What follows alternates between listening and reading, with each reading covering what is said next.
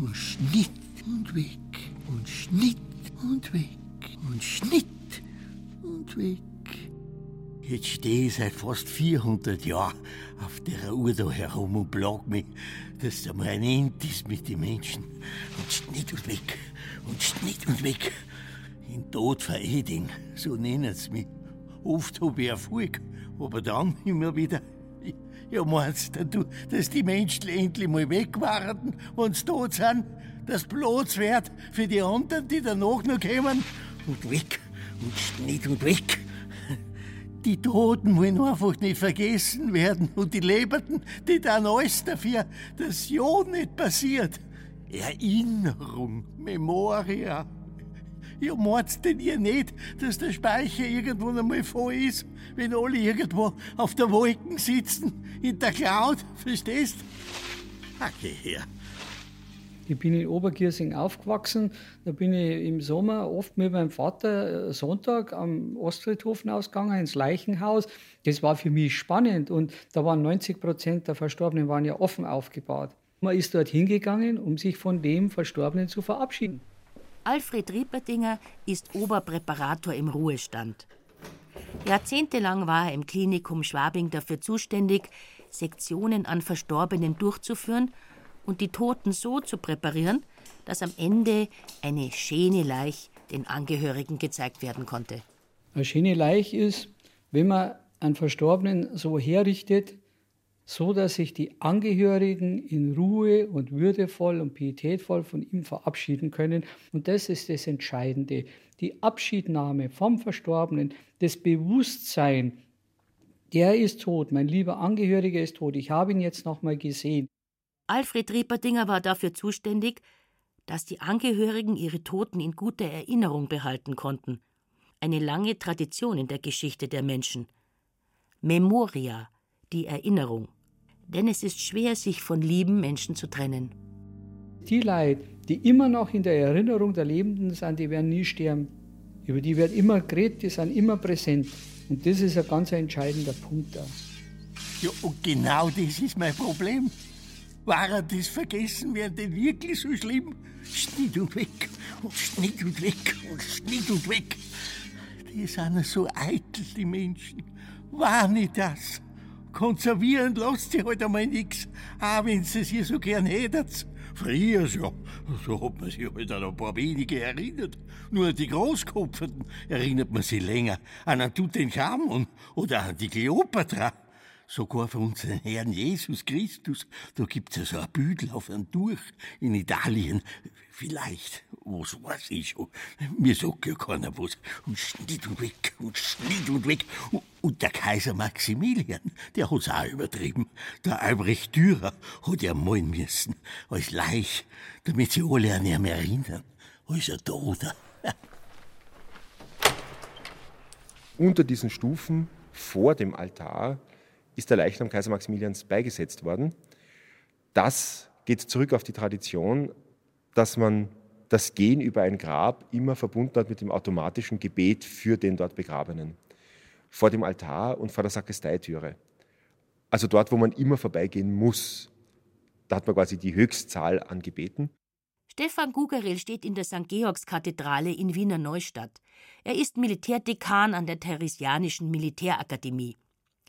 Die Kirche des österreichischen Militärbischofs ist der Ort, an dem Kaiser Maximilian getauft und an dem er beigesetzt wurde, und das auf eine ungewöhnliche Art, die er vor seinem Tod festgelegt hatte. Er befiehlt also, dass sein Haupthaar geschoren wird. Er lässt den Leichnam auch auspeitschen, allerdings mit weiten Ruten, also jetzt. Und als Leichnam auch nicht mehr so schmerzhaft. Die Kleidung nicht kaiserlich, ein einfacher Ritter. So wollte Maximilian deutlich machen, dass er als Büßer vor den Thron Gottes tritt und als solcher bei der Nachwelt in Erinnerung bleiben will. Und um das sicherzustellen, beauftragte er keinen geringeren als Albrecht Dürer, seinen geschundenen Leichnam zu malen. Wer das Bild von Dürer kennt, sieht ja auch dort, ist der Verfall dargestellt, das Verwesen, das Todsein. Gerade das Totenbildnis das eben auch die vorangegangenen Prozeduren beschreibt und festhält. Das ist ja eine Form der nachtodlichen Propaganda. Auch das Grab selbst hat keinen Schmuck und im Original nicht einmal einen Namenszug. Nur die Marmorstufen, die hinauf zum Altar führten. Er selber lässt sich ja vor dem Altar bestatten, weil er damit fast unter dem Altar liegt, wo sonst die Heiligen begraben sind. Eigentlich die höchste Form der Selbstinszenierung. Und diese Gegeninszenierung, also quasi diese Demutinszenierung, diese Büßerinszenierung, die lässt sich einfach sehr gut als Geschichte präsentieren. Später hat man von den Großkopferten dann halt noch Totenmasken angenommen. Als mir beim das nicht wurscht war, wie die ausgeschaut haben. Lasst die Leute halt sterben. Vergesst es.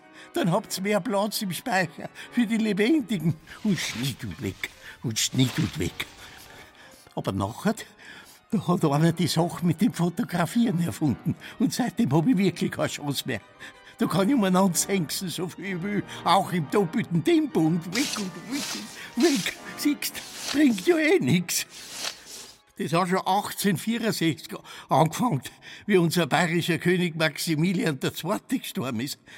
Da haben sie in der Zeitung geschrieben, Maximilian II. auf dem Sterbebett ein paar Stunden nach seiner Entschlafung fotografisch aufgenommen.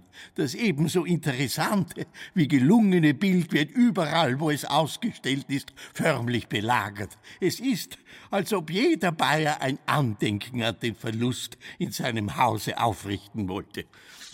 Ist im Münchner Punsch vom 3. April 1864 gestanden. Und sogar sein Sohn, den Ludwig, und seinen unglücklichen Kine, haben es dann rundum fotografiert, wie er schon dort war. Aber sauber herkriegt. In Seide und Hermelin. Gerade dafür ist dann die Fotografie wichtig, weil sie natürlich konserviert einen optimal konservierten Leichnam. Katharina Sikora ist Kunsthistorikerin und hat sich intensiv mit dem Tod in der Fotografie auseinandergesetzt. Zwei umfangreiche Bände sind dazu erschienen. Die Fotografie ist ja sehr früh und sehr häufig mit dem Tod in Verbindung gebracht worden, weil die Technik der Fotografie es erlaubt hat, zum einen so etwas wie einen Reflex, einen Abdruck der Wirklichkeit ins Bild zu setzen, den aber nur für einen ganz gewissen Moment.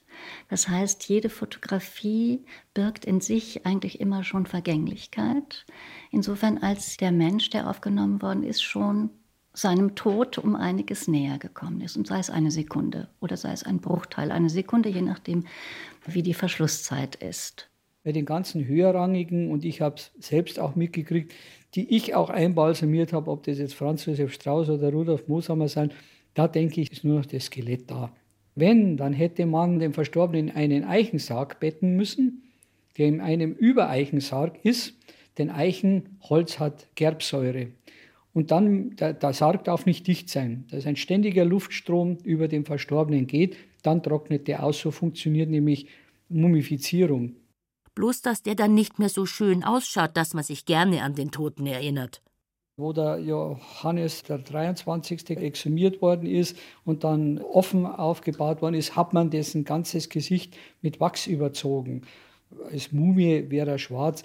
Genauso die Bernadette von Lourdes, die ist mit Wachs überzogen. Drunter ist die Mumie quasi, aber die sind dann eben überzogen, weil sonst würde man nur ein schwarzes Gesicht sehen oder schwarze Hände. Und dann will man das eher so ein bisschen schaufensterpuppenhaft und macht es halt gut modelliert, natürlich von hervorragenden Künstlern, aber es ist halt nur eine Nachbildung in dem Sinn. In der Zeit der Könige hat man auch einbalsamiert, aber da ist die Frage bei Max dem ersten Josef, der König Ludwig II. oder Erste, da wird im Sarg nichts anderes drin sein als nur noch die Knochen weil es ist alles hermetisch abgeriegelt. Wir sind in Zinkeinsätzen, die zugelötet sind. Es ist kein Luftaustausch dort. Wenn das Balsamierungsmittel nachlässt im Sarg, dann findet eine kompakte Fäulniskonservierung statt und irgendwann ist das Gewebe weg und dann sind nur noch die Knochen da. Dann bleibt uns also für die Erinnerung in der häuslichen Ahnengalerie nur noch das Ölgemälde des kleinen Mannes, das Foto.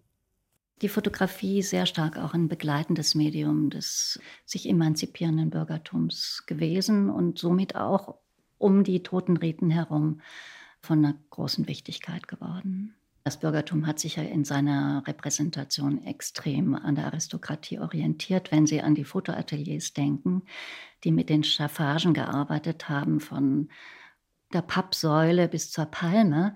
Das heißt also, es ist sozusagen eine Reminiszenz an ein Schloss, es ist eine Reminiszenz an großzügige Reisen, die nicht stattgefunden haben, die aber vom Bürgertum zum Teil eben in ihr Image, würde man heute sagen, aufgenommen worden sind. Oh, es ist ja so viel wilder geworden, weil die Menschen haben dann angefangen, dass sie an jeden fotografieren, zur Erinnerung. Und statt dass sie die Toten dann in Ruhe gelassen hätten, haben sie sich gleich noch mit einer zusammen fotografieren lassen. Haben sie auf Gestelle gehängt, haben sie samt Staffage und Pappardeckelsäulen fotografiert, als ob sie noch leben taten.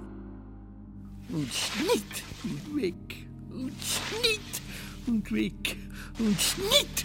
Und weg! Und Schnitt! Und weg. Fotografische Leichenporträts werden täglich in größter Ähnlichkeit gefertigt, hat der Münchner Fotograf Josef Pscherer ab 1854 zweimal pro Woche in den neuesten Nachrichten als Werbung inseriert. Und ein paar Jahre später hat sein Kollege, der Adolf Scheurer, in derselben Zeitung verlauten lassen, auch werden Leichenporträts in größter Ähnlichkeit gefertigt und erlaube mir auch zu bemerken, dass ich auf Verlangen diesen Porträts einen freundlichen Anblick zu geben verstehe. Da ist nix. Das sind natürlich zwei Ebenen von Kunstfertigkeit. Das ist einmal die Kunstfertigkeit der Präparierung des toten Körpers und dann die Kunstfertigkeit des Fotografen im Atelier, den Toten, die Tote auch so zu positionieren. Das ist oft mit Eisenstangen gewesen, um den Kopf zu halten und auch Stützen. Man sieht oft, dass die Arme irgendwie auf dem Tisch aufgestützt sind und so weiter. Also um den Körper, der ja keine Spannung mehr hat, in eine Position wie Leben zu bringen. Das heißt also, vor der Aufnahme findet schon sehr viel an Präparierung und Kunstfertigkeit statt. Da hat man teilweise auch die Augen geöffnet, hat dann irgendwie was drüber gemacht, dass sie wieder glänzend sind. So, das ist unglaublich gewesen. Man hat die Toten dann in die Ateliers gebracht. Die Kameras waren große Plattenkameras, die auf Stativ waren und die Belichtungszeiten waren ja relativ lang. Und das war wiederum ein Vorteil, weil die Toten sich ja nicht bewegt haben. Das heißt, es gab keine Bewegungsunschärfen, wie das oftmals bei lebendigen Porträtierten waren, wenn sie sich bewegt haben. Diese Sabotage. Was soll ich denn da herum auf meiner Uhr noch alles veranstalten, dass die, die Umschneider liegen bleiben? Alles geht den Weg des Irdischen. Oder ihr müsst euch eine Speichererweiterung zulegen. An externe Festplatten oder gleich ein Server. Kinderleichenporträts werden verfertigt, welche ins Atelier getragen werden. Preis einen Gulden 30 Kreuzer bis vier Gulden. Unterranger Nummer 14, erster Stock, inseriert die Fotografin Adelheid Schorler 1864 in den neuesten Nachrichten. Das war recht weit verbreitet. Zumeist waren es Kinderfotografien. Innerhalb der Totenriten kommt der Porträtfotografie eine ganz eigene Funktion zu. Sie ist was anderes als die Totenfotografie. Indem man jetzt die toten Kleinkinder, denen die Augen öffnet und sie in die Kamera blicken lässt, sie oftmals auch im Arm der Mutter oder durch Stellagen in die Vertikale bringt, als säßen sie, als seien sie lebendig, imitiert man im Grunde eine Porträtfotografie. Es gibt Fotos von verstorbenen Verlegern und Schriftstellern, auf denen sie im Lehnstuhl mit brennender Zigarre in die Kamera blicken. Männer, die ihre toten Frauen spielerisch und wie schlafend auf dem Schoß halten, und eben auch sehr viele Fotos von Kindern, auf der Schaukel, im Stuhl, auf dem Arm der Eltern, in einer Reihe mit den lebenden Geschwistern. Und jetzt einmal ehrlich, sind wir du weit weg von der Inszenierung, die was der Kaiser Maximilian damals geboten hat, mit seiner eigenen geschundenen Leich und dem Beutel vom Dürer? Die heile Familie, die brave Kinderschar um Vater und Mutter, der Tyrann als liebender Ehemann, weil sich die Frau nicht mehr wehren kann. Wie wollt's denn ihr die Erinnerung haben, wenn sie alles inszeniert und manipuliert? Fake? Ohne News? Es ist notwendig, eine Inszenierung, weil alles gestellt ist im Wortsinne. Der Leichnam wird ja im Grunde wie eine Puppe benutzt, um eine Szene mit Lebenden zusammen zu performieren. Es ist tatsächlich eine Inszenierung, ja. Oft war gerade von diesen Kindern bis zu ihrem frühen Tod kein Foto entstanden. Die Totenfotografie wie lebend war eine Möglichkeit, dieses Kind überhaupt durch ein visuelles Medium in Erinnerung zu behalten. Oft ist es so, dass dann nach einem Monat oder einem Jahr dieser Trauerritus in den der Memoria, der Erinnerung übergeht. Und in diesem Modus der Erinnerung tritt eigentlich die Porträtfotografie ein, dass man auf den Schreibtischen ein Lebendporträtfoto dort platziert. Das heißt, die Erinnerung ist was anderes als die Trauer. Allerdings war das nicht unbeschwerlich, denn Fotoateliers waren, ähnlich wie Malerateliers, gerne in den obersten Stockwerken der Häuser, wegen der besseren Lichtverhältnisse. Um die Lebenden vor möglichen Ansteckungen durch infizierte Leichen zu schützen, wurden 1873 in Bayern solche Transporte von Leichen in die Fotoateliers verboten. Ja, und schon 1857 haben sie am Münchner Südfriedhof extra ein Fotoatelier eingerichtet. Der Magistrat hat in seiner Begründung geschrieben, das Fotografieren der Leichen findet jetzt so häufig statt, dass die Zahl solcher Bilder sich jetzt jährlich auf ca. 300 beläuft. Um nun nicht diese Leichen während der fotografischen Aufnahme unter freiem Himmel der Sonnenhitze, dem Regen und Schnee oder den Blicken Schaulustiger auszusetzen, fordern wir eine hölzerne Hütte zu diesem Zweck herstellen zu lassen, die im Hofe zunächst dem Leichenhause selbigem Zweck entspricht. Ehrlich gesagt, an dem Punkt habe ich mir wirklich überlegt, ob ich mein Sensen nicht einfach in die Ecken stehe. Und Schnitt und weg. Und Schnitt und weg. Und Schnitt und weg. 1928 wurde in München dann allerdings mit einer Verordnung untersagt, Filmaufnahmen, Aufnahmen von Leichenfeiern, Leichenzügen und aufgebahrten Leichen im Besichtigungsraum zu machen. Das Ende der Totenfotografie wurde eingeläutet zunächst im städtischen Raum, einige Jahrzehnte später auch auf dem Land. Dennoch gibt es auch heute noch Fotografen, die gewissermaßen in dieser Tradition stehen. Die Stiftung Dein Sternenkind, die unter anderem mit dem Deutschen Engagementpreis ausgezeichnet wurde und im gesamten deutschsprachigen Raum aktiv ist, hat sich auf das Fotografieren von Sternenkindern spezialisiert also Kinder, die den Weg in die Welt nicht erleben durften oder kurz nach der Geburt starben. Wir machen diese Bilder als Geschenk für die Eltern, damit die sozusagen eine Erinnerung an ihr Kind haben, das sie verloren haben, aus verschiedensten Gründen, dass ihnen das bei der Trauerarbeit hilft Renate Bergmann ist eine von über 600 Fotografinnen, die ehrenamtlich für Dein Sternenkind arbeiten und die toten Kinder für die Eltern fotografieren. Die Händchen und die Füßchen, egal wie klein oder groß sie sind, sind oft wunder, wunderschön. Ich schaue mir eben diese Details an und von denen gehe ich oft aus. Ja, und dann weitet sich der Blick immer, immer weiter zu diesem ja, gesamten Kind. Wir versuchen ja auch auf der einen Seite eben diese schönen Fotos, ja, wo man eben dann schöne Details sieht, aber eben auch diese Fotos, wo man ganz klar sieht, dieses Kind ist verstorben und eben dann auch sieht, warum es verstorben ist. Oft gemeinsam mit den Eltern, hin und wieder auch alleine. Auf Wunsch der Eltern entstehen so Fotos der toten Kinder, die es den Eltern möglich machen, den Tod ihres Kindes vielleicht besser zu begreifen und zu verarbeiten.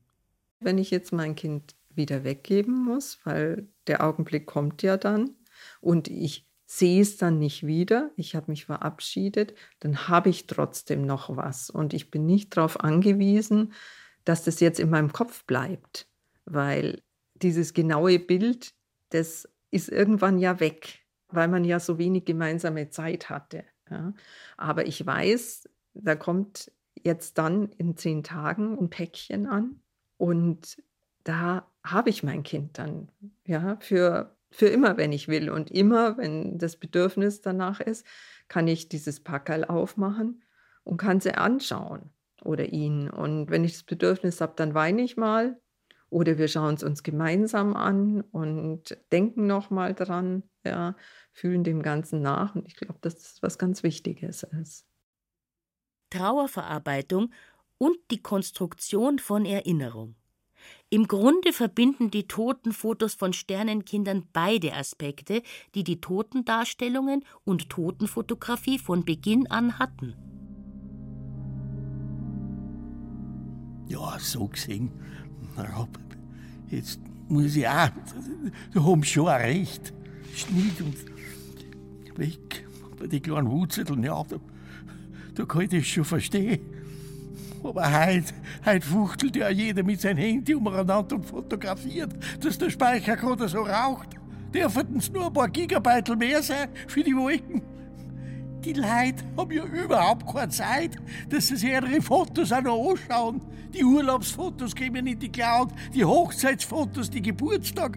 Anschauen tut's keiner mehr. Und erst recht, wenn eure Toten fotografiert. Und Schnitt und weg. Und Schnitt und weg. Man schaut es sich dann eben genau in diesem Trauerprozess immer wieder an, um sich zu vergegenwärtigen, dass der Mensch tatsächlich fort ist, dass er tatsächlich verstorben ist. Weil das verstehen wir ja nicht als Menschen. Wir sind da ja nicht begabt genug, um uns Tod wirklich vorstellen zu können. Da geht es einfach darum, so eine gewisse Sicherheit. Ich habe nochmal das Foto des Toten bei mir wenn dann ich irgendwann das Bedürfnis habe oder noch mal eine Erinnerung, dann kann ich auf das Foto schauen. Aber die meisten werden wirklich nicht mehr angeschaut. Ich habe viele Befragungen gemacht, ist dann meistens so, dass diese Fotos in den berühmten Sammelkisten landen und man eher erschrickt, wenn man wieder auf sie stößt später, weil an ihrer Stelle eben oftmals dann die Fotos der Porträtierten in schönen gemeinsamen Ereignissen an die Stelle treten. Wir versuchen durch die Erinnerung eben doch auch in der Longue Durée die lebendige Person in Erinnerung zu behalten und nicht den Toten oder die Tote im engeren Sinne.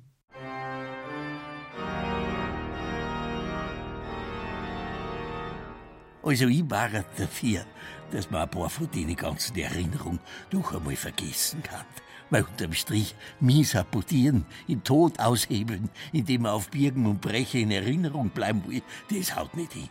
Tod ist tot, das sag ich euch aus Erfahrung. War nicht das. Seid du nicht so eitel. Das ewige Leben, das kann man sich halt nicht erschleichen oder da knipsen. Außerdem, es wird eng, wenn's nicht zulassen geht, dass man auch vergessen werden darf. Und war das wirklich so schlimm? Die Sachen in der Gratte überleben euch und die Erinnerungswolken, die werden immer schwerer und schwerer. Hat sie eigentlich schon irgendwann einmal überlegt, was passiert, wenn die ganzen Erinnerungen irgendwann abregnen? Vielleicht dann noch im Nordstau der Alpen? Mei, hoffentlich hat das dann keine Konsequenzen für die Mechanik von meiner Uhr. Und Schnitt und weg, und Schnitt und weg, und Schnitt und weg.